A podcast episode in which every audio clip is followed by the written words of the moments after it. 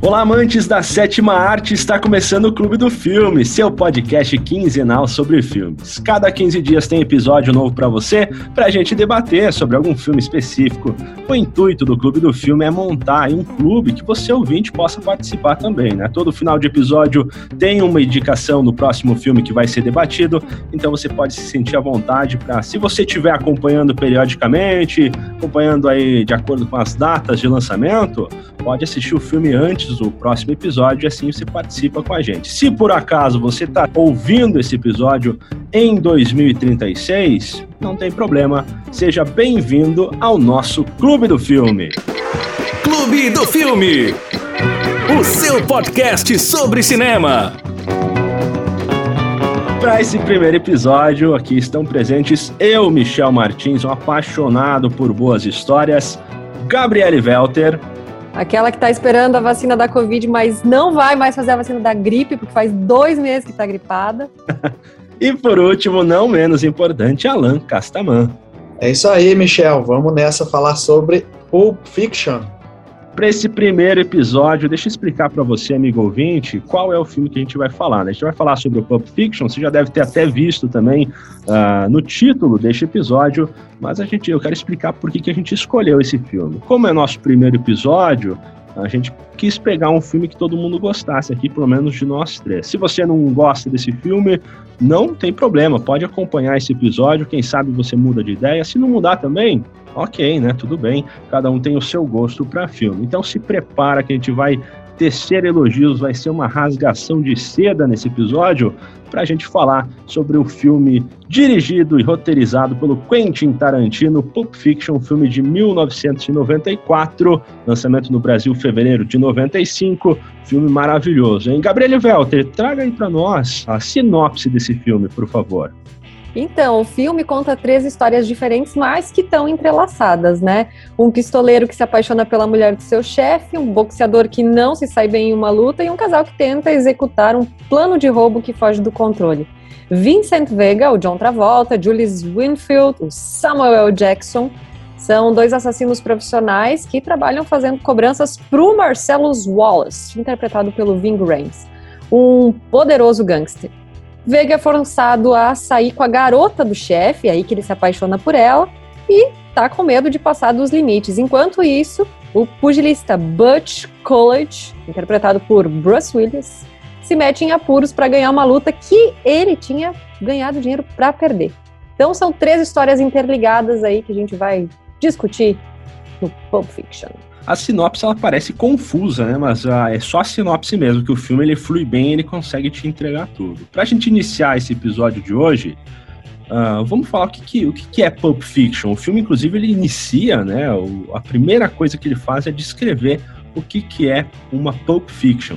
Então, Michel, nas pesquisas aí sobre definições, até ele mostra uma definição bem no começo do filme, mas o Pulp Fiction, que pulp vem de polpa, né, de macio, ele é um estilo literário de gibi, né, de revista, de historinhas, estilo literário marcado por impressões num papel barato feitos a partir da polpa da madeira, que é um estilo que o Tarantino era muito fã na, na adolescência, que ele lia muito. O roteiro do filme foi abertamente inspirado em histórias que ele mesmo lia na juventude. E é isso aí, Gabi. É, essa questão dos quadrinhos, do gibi, né, esse pulp fiction, uma, vamos dizer assim, uma forma de contar histórias, é, ilustradas, né, passou a ser um filme e a gente percebe isso nos caracteres, na forma como os títulos entram é, nas cenas do filme, como os cortes acontecem, né? Então, mais ou menos ficam quadros justapostos aí é, numa certa sequência e que logo a gente vai falar também dessa sequência é, do filme que é um pouco desorganizada, vamos falar assim, né? Inclusive, esse tipo de revista, ele aparece no filme, porque é o livrinho, né, que o Vincent lê toda vez que vai no banheiro. A que ele lê especificamente é a Modesty Blaze, que não tem tradução no Brasil e que é do Peter O'Donnell. O Tarantino gosta tanto dessa revista em específico, desse livro, que ele chegou a comprar os direitos para adaptar ela para o cinema, mas isso ainda não aconteceu. Quem sabe um dia. Ninguém rouba restaurante. Por que não? Bares, lanchonetes, postos de gasolina te arrebentam se te pegam com uma arma. Restaurantes, ao contrário, você pega eles de surpresa. Não esperam ser roubados. Não são como os outros. Aposto que ninguém vai querer bancar o herói num lugar como este. É isso aí. É, é como os bancos. Esses lugares têm seguro.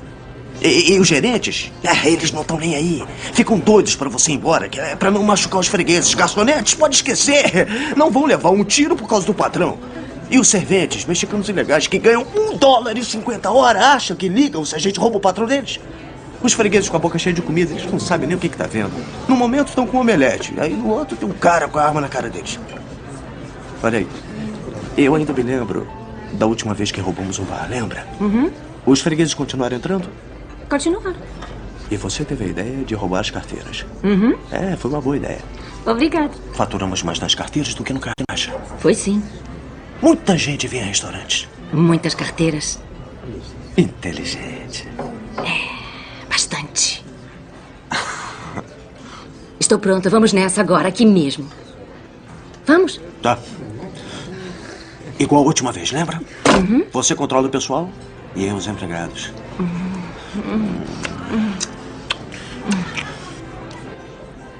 Te amo, meu bem. Te amo, meu amor. Todo mundo calma, isso é um assalto! E se algum idiota aqui se mexer, eu garanto que eu mando bala em qualquer filho da mãe!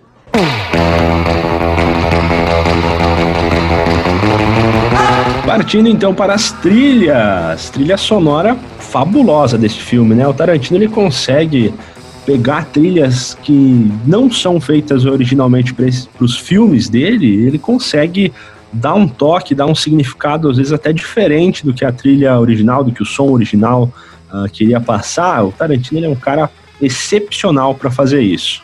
Se a gente for falar já de cara, né, a trilha marca muito na, na, na, na introdução, assim, do filme. O primeiro corte tem uma trilha que para mim é bastante marcante, que é a Missy Low, uma música super antiga, lá de 1927, a gravação mais antiga. E ela é uma canção folclórica do Mediterrâneo Oriental, mas muita gente acha que é a música do Black Eyed Peas, porque eles utilizam um trechinho aí pro Pump It, né, a música que eles gravaram aí um pouco mais recente do que 1927. Missy Low, né, que, cujo compositor original dessa música não, não é conhecido, mas a definição é garota egípcia na língua grega. E é uma das músicas, para mim, das mais marcantes. E claro, né, o filme é lá da década de 90, mas ele utiliza muitas canções antigas. Pois eu vou falar um pouquinho das minhas preferidas. Alan, qual que é o a tua visão da trilha sonora? A visão que eu tenho é que o Tarantino sempre foi muito dedicado a escolher trilhas, é, inclusive efeitos sonoros, né? Ele dá um, um, um, destaque, vamos dizer assim, ele dá uma exacerbada nos efeitos, né? É, nos tiroteios, no sangue que jorra, enfim. Mas ele é muito cuidadoso com as trilhas e eu gosto particularmente de, de uma canção que é, originalmente gravado por Neil Diamond, né, em 1962, e a pedido do Tarantino, ela foi reinterpretada por uma banda chamada Urge Overkill, que o nome da música é Girl, You'll Be a Woman Soon, né? É, e ela é bem emblemática na cena da Mia dançando, né, chapadona, lá na casa dela com o, o, o Vicent Vega uh, no banheiro. Então é uma trilha muito bacana. Eu pedi até uma vez para um colega que tem banda é, para eles colocarem no repertório eles fizeram a gentileza de colocar. Não conheciam a música e quando ficaram conhecendo, né, através do filme, eles gostaram e come começaram a fazer os covers dessa música aí, muito legal. Eu tenho outras duas que são. É muita trilha boa no filme, né? Mas eu tenho outras duas que são as minhas favoritas. Que uma é do All Green, Let's Stay Together, que é uma música que ela aparece pouco assim, mas é uma música que eu gosto que ela, ela fica quase que na, inteira na conversa do Marcellus com o Butch. É, na hora que ele tá lá subornando o Butch, essa trilha fica quase o tempo inteiro, assim. Bem baixinha, mas fica. Demorei para identificar, falei, que música é essa? Fui pesquisar depois. É uma música bem boa. E também a Son of a Preacher Man, do Dusty Springfield, que é a música que está tocando quando o Vincent chega na casa da Mia, é, antes deles saírem, né? E é a hora que tá tocando lá na, nas caixas de som, até quando ela chama ele pelo alto-falante, gera aquele meme é, eternizado do tipo, quando você não sabe o que tá acontecendo, do Vincent, né, o personagem do John Travolta, olhando pro lado com, com as mãos assim, tipo, o que que tá acontecendo, de onde vem esse som? Outra música muito boa também que é utilizada como trilha neste filme é a música do Chuck Berry, né? música Jack Rabbit, que é usada naquela cena da dança do, do restaurante. Inclusive essa dança, que ela foi o início dessa dança, ela é uma homenagem ao filme do Federico Fellini, o Oito e Meio. O início da dança dos dois é exatamente igual à dança que é utilizada pelo, pelo Federico Fellini lá no filme Oito e Meio, que é bem mais antigo. Ele pega essa música do Chuck Berry e depois de toda uma tensão que acontece entre os dois personagens, ela finalmente convence ele a dançar e ela encaixa muito bem com essa temática até do restaurante, o restaurante aí das celebridades, né? Toda essa temática, a música fica muito bacana no filme. Que a Uma Truman confessou depois que não sabia dançar, né? A música que ela dança, elas eles viram John Travolta. John Travolta já era famosinho pelas danças, né? Ele tinha feito pelas danças. Freeze, né? Que é. É. A gente tinha feito embalos de sábado à noite, é com ele também, né? Exatamente. Uhum. Deixa eu só apresentar uma curiosidade sobre essa música que eu falei, né? Do Neil Diamond. No Spotify, ele tem. A música original tem em torno de 30 milhões de ouvintes, né? É, foi reproduzida em cerca de 30 milhões. E a mesma música regravada pela Urge Overkill tá com 66, é o dobro, né? Exato. Se a gente olhar, olhar a música mais tocada do Neil Diamond, ela tem quase 400 milhões de reproduções, né? Então essa da, utilizada no filme é a sexta música, né? Nem é a mais famosa dele. Em compensação, da Urge Overkill é a mais reproduzida, disparadamente. É, mas é exatamente isso, né? Até a versão ali do da Miser Low, que é uma versão de 62, do Dick Dale. Eu tenho certeza que ela foi uma música boa na sua época, mas quando saiu o filme Pulp Fiction, ela deve ter entrado lá de volta na Billboard, porque os filmes do Tarantino ele tem essa potência de, de elevar as músicas, né? Sempre, às vezes, quando um filme faz muito sucesso, ele joga novamente uma música antiga lá pro topo da Billboard para fazer sucesso de novo. É justamente isso que você falou, aquela versão acabou sendo mais ouvida do que a, a original, né? Exatamente.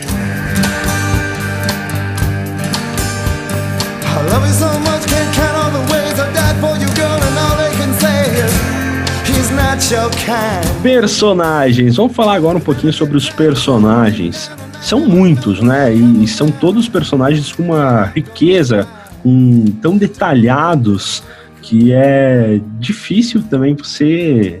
Claro, você vai ter um personagem preferido, um personagem favorito, mas é, são muitos distintos. Até os, os próprios dois personagens que iniciam ali o filme. Uh, não, não estou falando do, dos dois bandidos lá no, no, restaurante, mas dos dois mercenários ali, o Vincent Vega e o Jules, né? Eles são personagens que trabalham para o Marcelo Wallace, personagens do mesmo convívio, mas eles são personagens completamente diferentes também.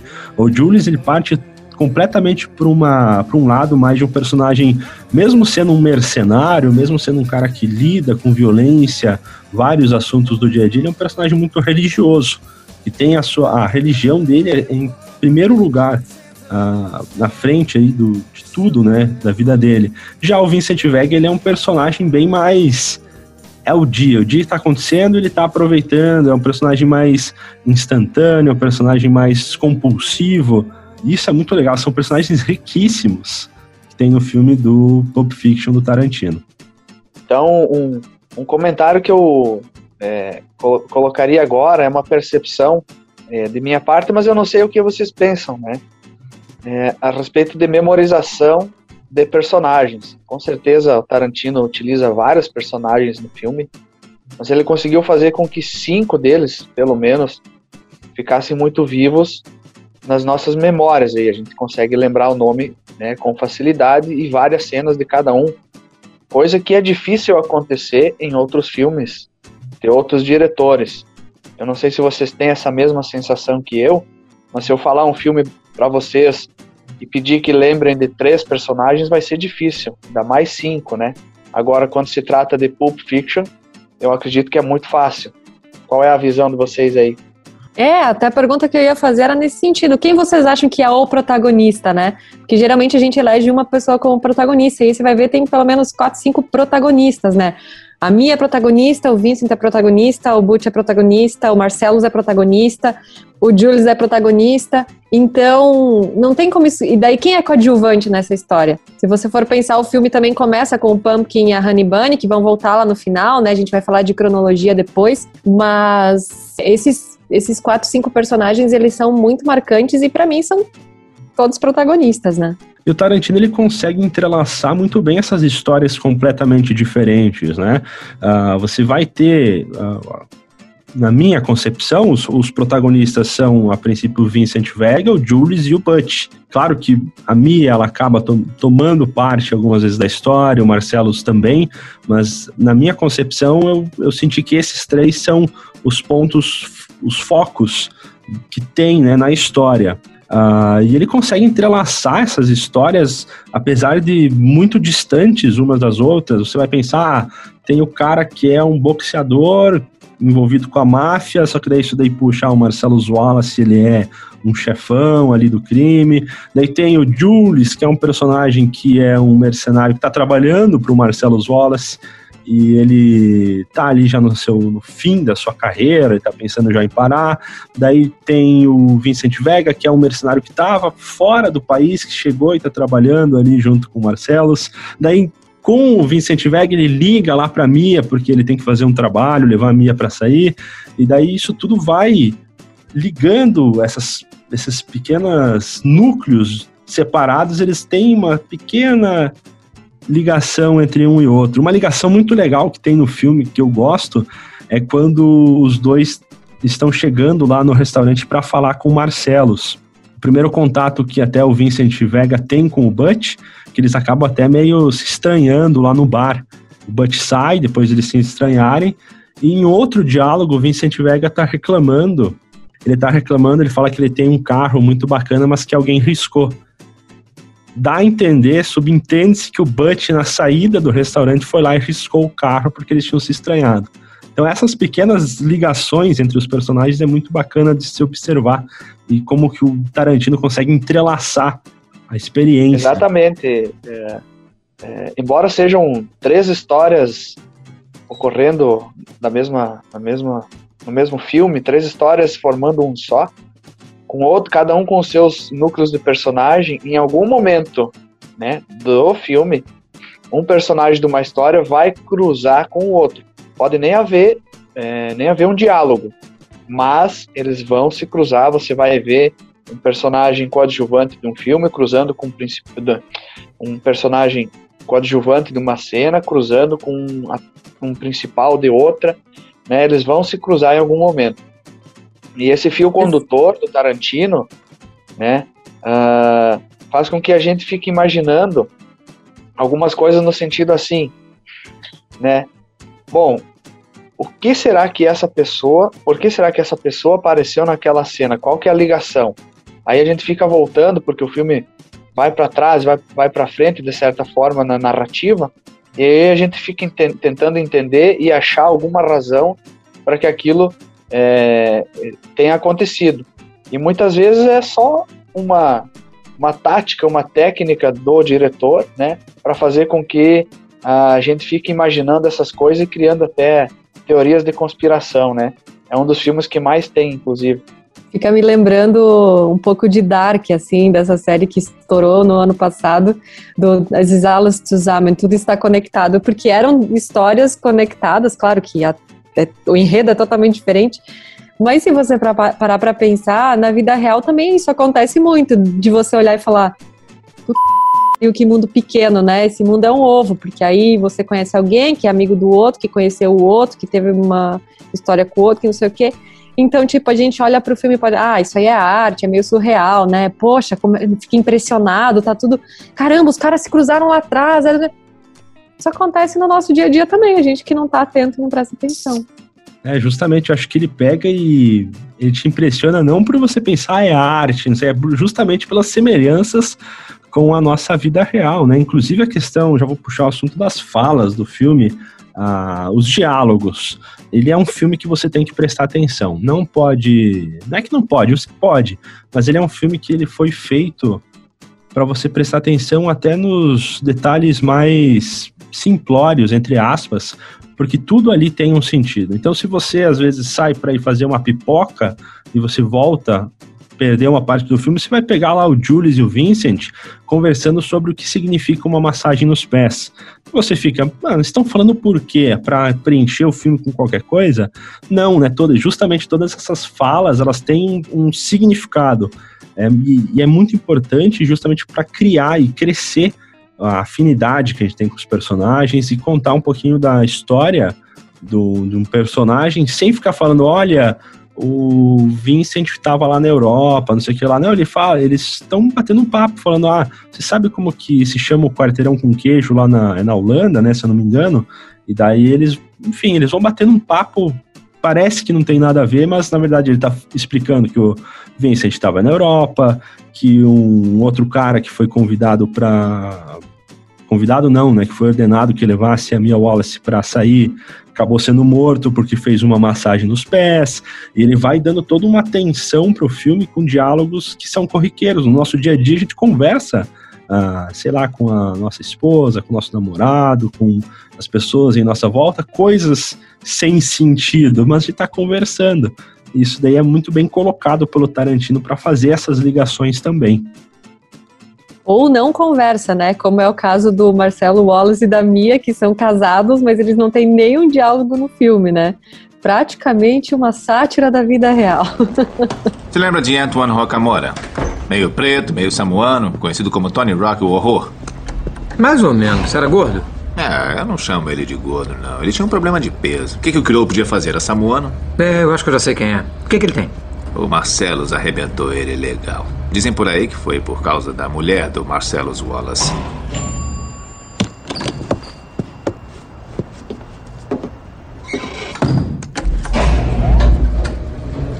O que ele fez? Comeu ela? Não, não, não, não. Nada tão ruim assim.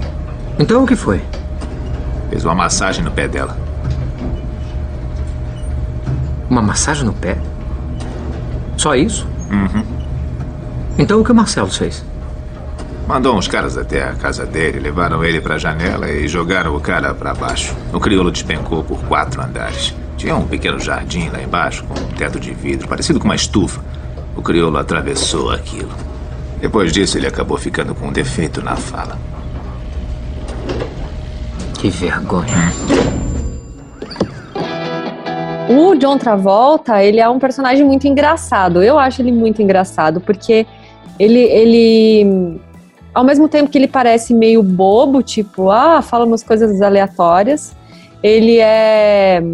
Ele tem muito medo do Marcelos, né? Um respeito misturado de medo, porque o cara é super poderoso, então, por mais que ele se sinta super atraído pela Mia, ele, ele tem essa relação de medo, respeito, sei lá, com o Marcelos. É, ao mesmo tempo que ele, tipo, vai no banheiro, leva a revistinha dele e toda vez, literalmente, alguma merda acontece, né? Que é outra história, vira piadinha do não pode mais no banheiro. Inclusive, né, dando um super spoiler aqui, ele morre no banheiro, ele morre quando vai no banheiro.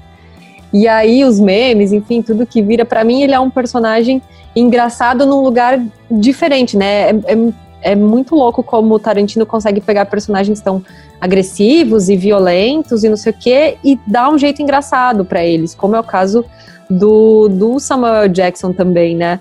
Então, é, para mim, o, o, o, John Travolta, e ele foi né, aclamado depois pela, pela atuação dele.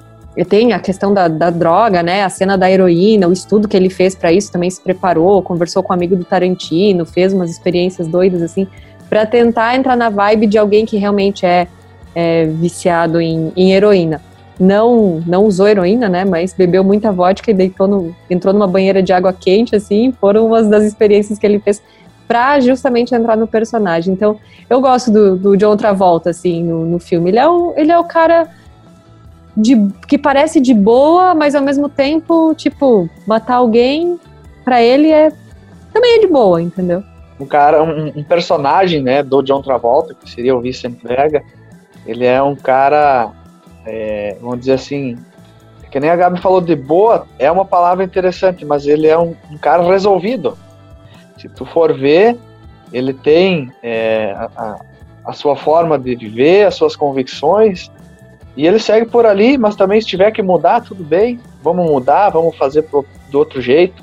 Se me mandar dar um tiro, eu dou. Se não precisar também, deixa eu viver. E assim vai seguindo, né? Se precisar deixar viver, não, porque ele não deixou um personagem. mesmo, mesmo ele não querendo né, matar um personagem, ele deu um acidente lá e acabou dando uma problemática no filme também. Que era para deixar viver, ele não deixou, no caso. Tipo, ups, matei. Bom, agora vamos é. limpar a bagunça, né? Acho que era o único que sobreviveria. Acabou virando salame, né?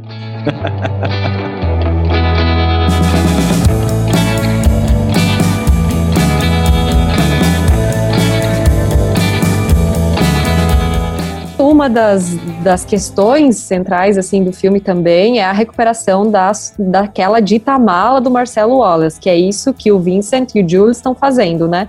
Os personagens aí do Samuel Jackson e do John Travolta. E aí o Alan falou das teorias da conspiração, a gente já pode começar a entrar nessas teorias. A mala é uma das grandes teorias, né? O que que tinha na mala, é, o que que o Marcelo Wallace fez ou não fez, enfim, dá bastante pano para manga e já deu bastante também. Alan, o que tem na mala misteriosa? Que é aquele objeto dourado que todos querem, todos ficam extasiados ao ver o brilho daquilo lá. É difícil até tirar os olhos. É um brilho ofuscante, né? Dourado.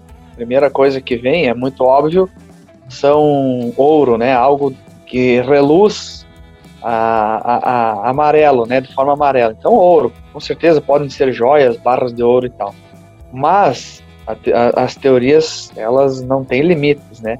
Então, se você pesquisar ali no Google é, o que tem na mala né, do, do, do, filme Pulp Fiction, aí você vai começar desde, é, é, é vamos dizer, cápsulas do tempo de extraterrestres aí, né, até coisas mais simples, assim, como um, um, um jogo de, de, facas, um faqueiro, que a gente chama, alguma coisa muito modesta e também fácil de raciocinar.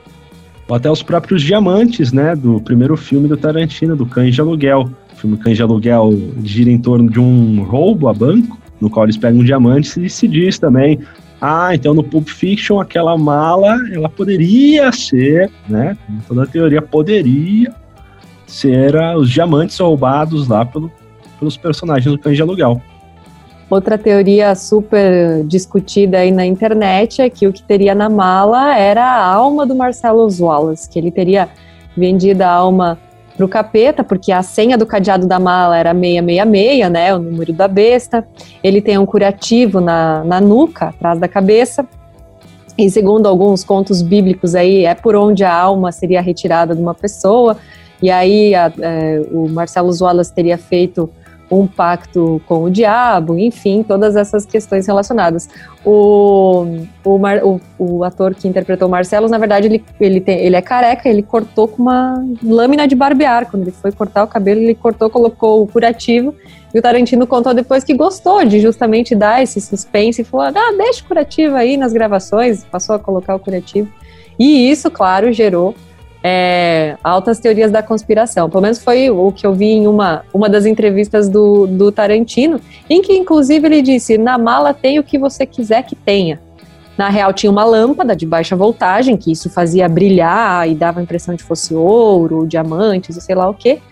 Mas, numa pegada mais filosófica, o Tarantino disse: é o que você quer que tenha lá.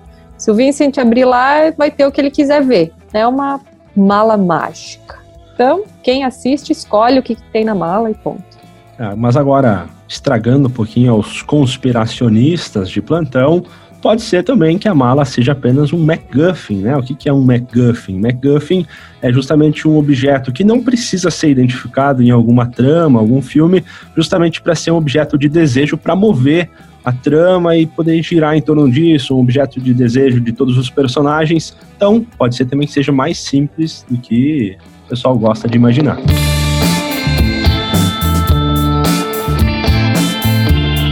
Vamos falar agora sobre a montagem do filme. A montagem é excepcional. Ela é uma montagem não tradicional, é porque ele, ela acontece de uma forma não cronológica. Então, às vezes, a cena do começo, na verdade, ela é a cena do final do filme também, que na verdade ela está acontecendo antes do que aconteceu depois, enfim. O que, que vocês acham dessa montagem do filme? Sensacional, muito bem costurado, assim, mesmo ela não sendo cronológica, você consegue acompanhar todas as histórias, assim, e olhar esses pontos que a gente falou antes, assim, ah, faz sentido, fulano cruzou com Beltrano, ah, agora eu entendi o que está acontecendo aqui, mas é um trabalho de, de excelência do Tarantino, né? Eu acho que essa montagem não cronológica, ela, ela não acaba atrapalhando o filme, porque ela nunca mostra mais do que deveria mostrar, e dando. É um spoiler, mas também o filme é de 94, 95, né? Então já faz bastante tempo. Então não sei se é um spoiler, spoiler, mas o Vincent Vega acaba morrendo na metade do filme. E depois ele aparece em outra cena, mas ele não acaba estragando essa experiência com o personagem, porque a montagem acho que ela é feita de forma excepcional. Então, mesmo não sendo em ordem cronológica, é aquilo que eu falei, é um filme que você tem que prestar atenção. Se você acompanhar o filme do começo até o final, não tem nenhuma sensação de o que está acontecendo, eu estou perdido, enfim. Prestou atenção, acho que o filme ele consegue entregar bem o que ele propõe e a montagem ela tem esse toque especial. Com certeza, né? É, isso também é uma técnica, porque o filme tem quase três horas, então você precisa dar um certo dinamismo aí, né, nas amarrações das histórias para que consiga prender a atenção das pessoas por quase três horas. E o Tarantino sempre foi um estudioso do cinema, bebeu de várias fontes, é, e aí a gente percebe, assistindo a filmes mais antigos, de diretores consagrados lá no passado, né, é, que o Tarantino conhecia bem esses caras, talvez até conviveu ou buscou é, trocar ideia com esses diretores e trouxe isso para os filmes deles e não os filmes dele e não foi só no Pulp Fiction, né? Foi em vários. É, mas tem referências a Hitchcock, por exemplo, enquadramentos de cena, os close, né, no, no, nas ações de surpresa, aquele olhar de baixo para cima, né, uh, a própria transição muito veloz, nada, os cortes muito rápidos. Então, é, isso faz com que essa, vamos dizer assim, ordem descronológica do filme é, não seja tão ruim, ao, ao contrário, seja muito boa. É, eu gosto de assistir Pulp Fiction, assim, pelo menos uma vez por ano. vale a pena colocar na lista de filmes aí e assistir. Qual é a última cena do filme? É exatamente isso que eu ia falar. Qual é a última cena do filme? A última cena do filme, na montagem do Tarantino, é do. Ele saindo do restaurante lá, o Julius, depois daquele assalto que aconteceu do roubo lá da, da lanchonete. Mas em ordem cronológica, se você for colocar e analisar, a última cena do filme ela é a do Butch indo embora com a moto. Né? Depois de to tudo aquilo que aconteceu, o Butch indo embora e saindo da cidade depois de fazer as pazes, entre aspas, com Marcelo Wallace, uh, essa é a última cena. E é legal você pensar na montagem do Tarantino, porque tanto na montagem que ele fez, a última cena é a primeira, certo? Começa com o assalto na lanchonete e termina com o assalto na lanchonete. Com a resolução, no caso. E se você colocar em ordem cronológica, uma curiosidade para você é que, na ordem cronológica, então, a última cena é do Butch indo embora com uma moto, e o primeiro som que aparece no filme do Pulp Fiction é o som do ronco de uma moto. Então tem essa ligação também na ordem cronológica do filme. São esses detalhes que você vai captar fazendo o que o Alan faz, né? Assistindo uma vez por ano Pulp Fiction, porque é muito detalhe. É muito detalhe.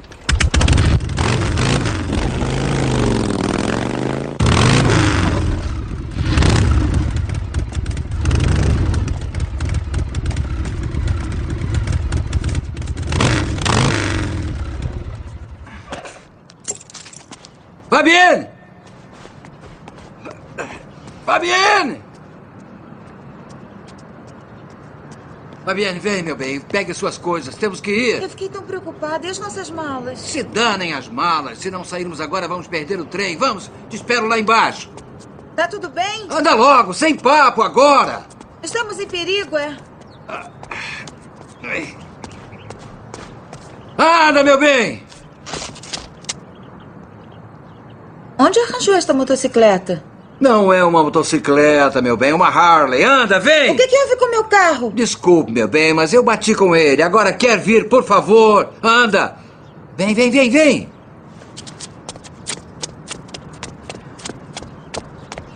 Se machucou?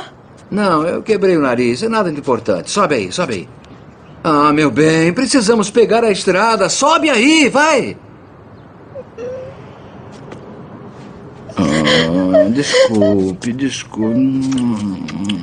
Você Desculpe, começou a demorar desculpe. muito. Eu fiquei pensando coisas tão ruins. Ah, desculpe, eu não quis te preocupar. Está tudo bem. Como foi seu café? Foi bom. Conseguiu as panquecas não de tinha morango? panqueca de morango, Não? só tinha de manteiga. Você Não. tem certeza Ah, de que está querida, bem? Desde que eu deixei você, este foi sem dúvida o dia mais estranho da minha vida. Vem, sobe, sobe que eu te conto. Vem, sobe aí. Hum, Sobe, sobe. Vem, vem, vem, vem que eu te conto.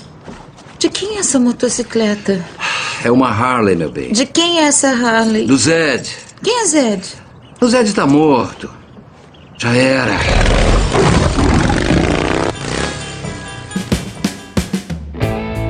Agora eu quero saber sobre o que se trata, afinal, o filme Pulp Fiction. O que, que ele quer passar de mensagem? Na tradução para o Brasil, né, já, já diz, né, no título, já diz tempos de violência. Fala de violência, uma, uma banalização, talvez, se não for uma palavra muito pesada, mas o quanto a violência É é corriqueira, assim. É por aí, né, Gabi? É, as cenas também se passam, vamos, vamos supor, em, em periferias ou em bairros né, onde a violência se destacava. Os anos 90 né, foram muito violentos nos Estados Unidos. Então, é, com certeza, não vou dizer que tem uma mensagem política ou sociológica aí no filme, né? Simplesmente tiroteio e bofetada é, de, grátis, né? Mas é, alguma coisa deve ter inspirado o Tarantino a colocar todas essas cenas assim de violência de uma forma até divertida muitas vezes, né? Como é o caso daquela que eles estouram os miolos do cara que tá sentado atrás lá, né? Então, é, voltando à, à questão do, do Michel, né? Qual é a mensagem que o filme quer passar? É, talvez seja de que um dia as coisas foram muito piores, né? E a tendência é sempre melhorar. O Alan falou de jeito engraçado, mas também tem um jeito muito pesado, assim, né? Depois de um tempo, depois de assistir uma, duas vezes Pulp Fiction, eu confesso que aí eu fui já me acostumando, assim.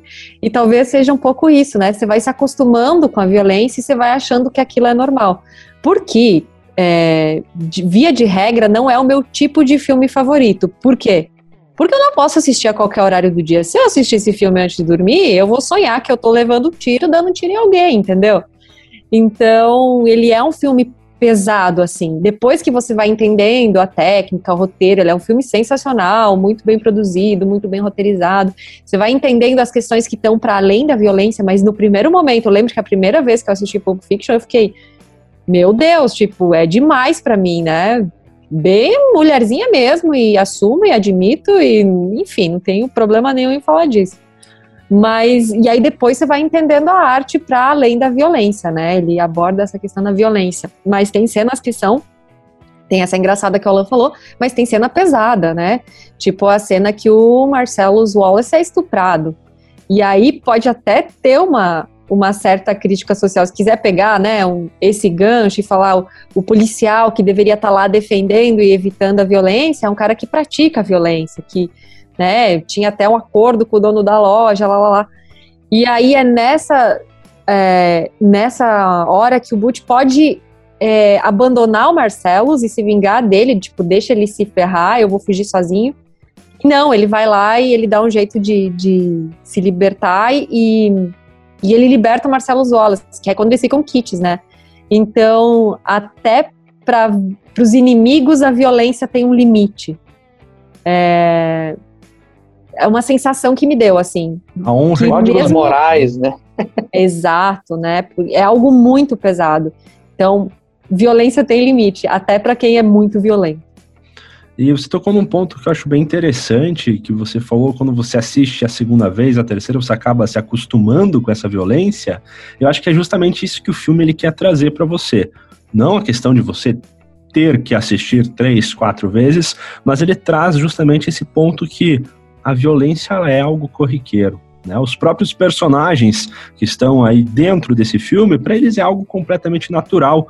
E se você for parar para fazer um, um, paralelo com o nosso mundo real, às vezes é algo natural e a gente acaba. Atrocidades estão acontecendo a todo momento, em, às vezes num lugar que você nem imagina. Né? Você pega, abre um noticiário aí para tu ver o que, que aparece ela é corriqueira no nosso dia a dia e justamente o Pulp Fiction traz isso de falar o que é violência, né? Todo, em todos os estilos, seja a violência né, um homicídio, a violência no esporte, né, que o Butch acaba matando o oponente dele lá, o, outro boxeador, e trata de uma forma super natural, como se a culpa do outro cara morrer foi porque ele não sabia lutar boxe direito. Então ele a violência está enrustida naquele mundo, trata da violência das drogas, como as drogas podem ser violentas uh, com o corpo, com, enfim, a, a, situação que pode causar, e também parte de violência sexual, enfim, é isso. Bem observado. Não tinha, não tinha olhado por esse ponto de vista ainda. É, e aí eu, eu fico me perguntando assim, é, a gente está falando do filme, do Pulp Fiction, da violência, mas quanta coisa, né? Tipo, sei lá, vou pegar corrupção ou coisa assim que acaba sendo normalizado. Tipo, ah, lá tá cada um defendendo o seu. O cara tá cumprindo o trabalho dele, é matar ou morrer. Então cada um defende o seu e a gente vai, tipo, no primeiro choca, no segundo um pouco menos, no terceiro um pouco menos, e vai naturalizando. E a gente vai se habituando a viver numa realidade bem tóxica, assim. Não vai chorar, né? Vamos lá, Michel. Toca pra frente aí.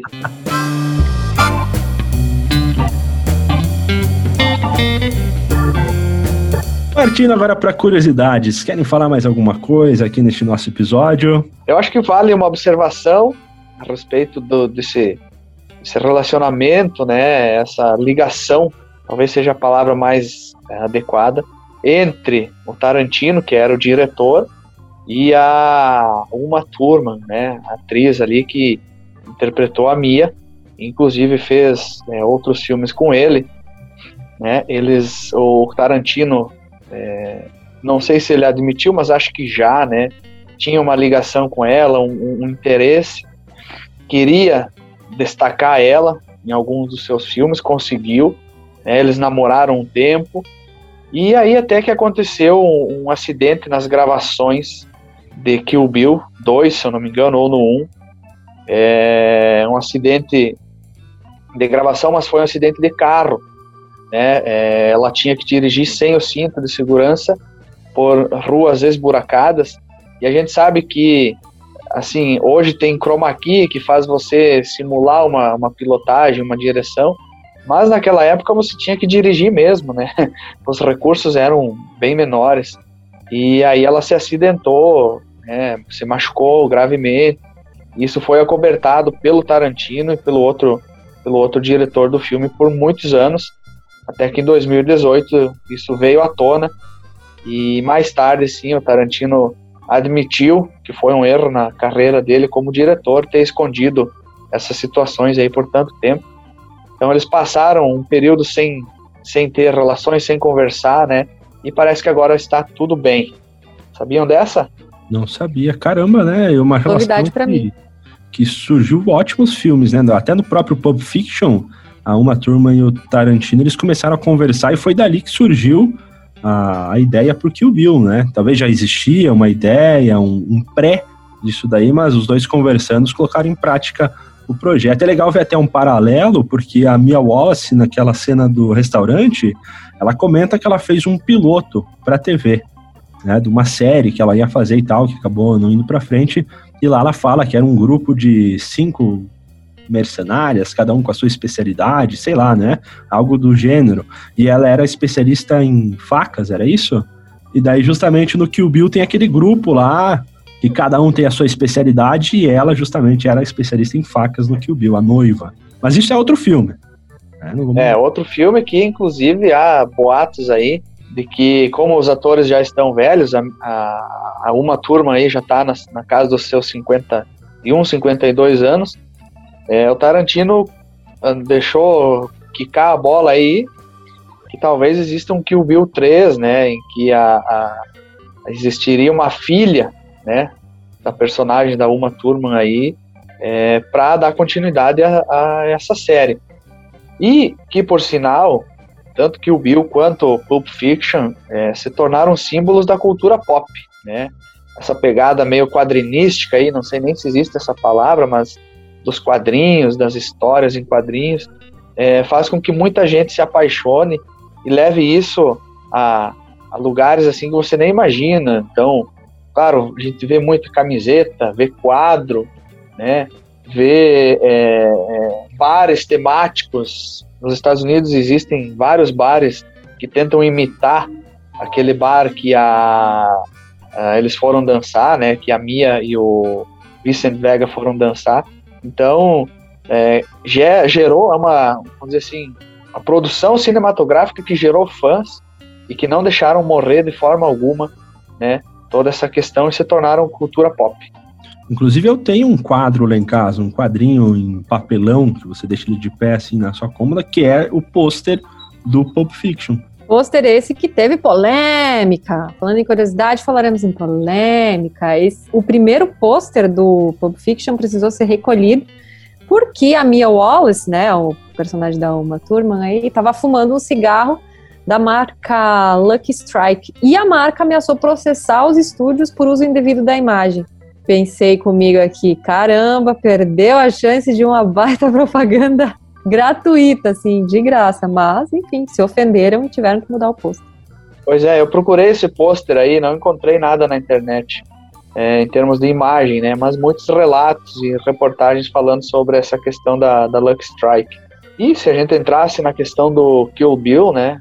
Vai ver muitos bonequinhos da, da, da, da Mia, né? Com aquele macacão amarelo que ela inclusive detestou, com as suas espadas ninjas, né? Cheias de sangue, comerciais, ações publicitárias. É, então, assim, acho que é um outro filme para comentarmos num outro momento. Mas, é, voltando à questão do Pulp Fiction, é, ele é idolatrado e acredito que quanto mais pessoas assistirem, né, mais ele vai continuar em evidência. Então, o, o, o, Netflix tem até hoje disponível, se eu não me engano. Eu assisti esse filme recentemente e foi por ali. Então, assim, ele tem audiência, tem faturamento, movimenta uma série de outras coisas, né, da cultura pop, inclusive o nosso podcast, né? É por isso que estamos aqui. Exato. Alan, ele está disponível atualmente no dia de hoje da gravação no Telecine na assinatura. Então, se você tem o Telecine, saiu da Netflix, né? A Netflix vai, vai fazendo o rodízio dela aí. Então, se você tem o Telecine, a assinatura está lá. Ou você pode alugar também no YouTube ou no Google Play Filmes. Gabriele Welter, memes. Memes. Me fale sobre os memes de Pulp Fiction. Gerou vários, né? Passar dos anos. Say what again? Say what again? Ah, o Samuel Jackson e o John Travolta foram os, os grandes provocadores de memes aí, né? E em várias cenas, né? A grande maioria dos memes é sobre ele, tanto a do banheiro, quanto essa do, do Samuel Jackson é, no comecinho do filme, né? Falando pro cara, é, say what again? É, outro meme que virou um gif muito compartilhado aí em rede social dele tomando a, a Sprite, né? O copinho de Sprite, como tipo, o cara tá lá, vai matar o outro, ameaçando, mas ele tá lá na plenitude, comendo um hamburgão e tomando uma Sprite, né? E, tipo, totalmente dissimulado. A cena do carro que eles matam o, o guri lá sem querer também virou super piada, né? Tipo, ah. Enfim, não vou nem falar as piadas maldosas aqui, porque vale a pena dar um Google aí nos memes do, do Pulp Fiction. Mas, e a, acho que a, a número um é a do John Travolta, aquela que eu comentei lá no início, que é ele com os dois erguendo os ombros assim e as mãos e tipo, da onde tá vindo esse som que a completamente perdido, uma né? falando no, alto, no alto-falante. Exatamente. Com o casaquinho no braço. Isso aí. E também tem a citação, né? Citação bíblica aí do Jules, do Samuel Jackson. Ela, uma curiosidade é que ela não é uma citação completa aí da Bíblia, ela foi alterada, uma parte tem sim na Bíblia, mas o Samuel Jackson junto com o Tarantino fizeram alterações e fizeram uma citação gigante que o personagem do Jules sempre usava. Citação essa que foi utilizada até num filme da Marvel. Capitão América 2, uh, ah, o personagem que o Samuel L. Jackson interpreta, Nick Fury, ele acaba morrendo entre aspas, no filme, aí, sem dar spoiler. E no túmulo do personagem dele está escrito lá: O caminho do homem justo, Ezequiel 25:17, que é a citação que o Jules tanto faz no filme do Pulp Fiction. Você falou de Marvel, uma, uma coincidência aí também é que o Tarantino faz a mesma coisa que o Stan Lee, né?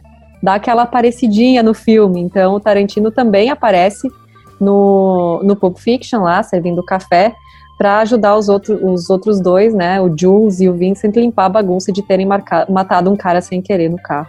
Encaminhando aqui para o final deste nosso episódio, eu quero saber de cada um que está aqui qual foi a sua experiência com o filme. Alan, qual foi a sua experiência? Qual é o sentimento aí que permanece, reverbera até agora com o filme do Pulp Fiction?